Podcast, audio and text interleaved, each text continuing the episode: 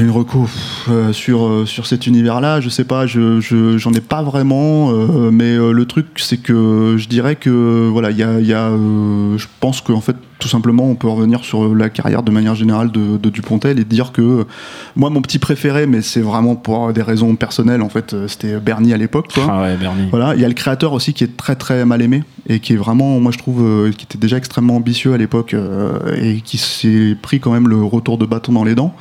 Euh, et c'est pareil, c'est aussi un film sur euh, les œuvres de la création. Je trouve qu'il traitait beaucoup plus le sujet que là, en l'occurrence, quoi. Euh, et ça, c'est un film qui est très attachant et qui malheureusement va, est disponible dans un DVD pourri de l'époque. Et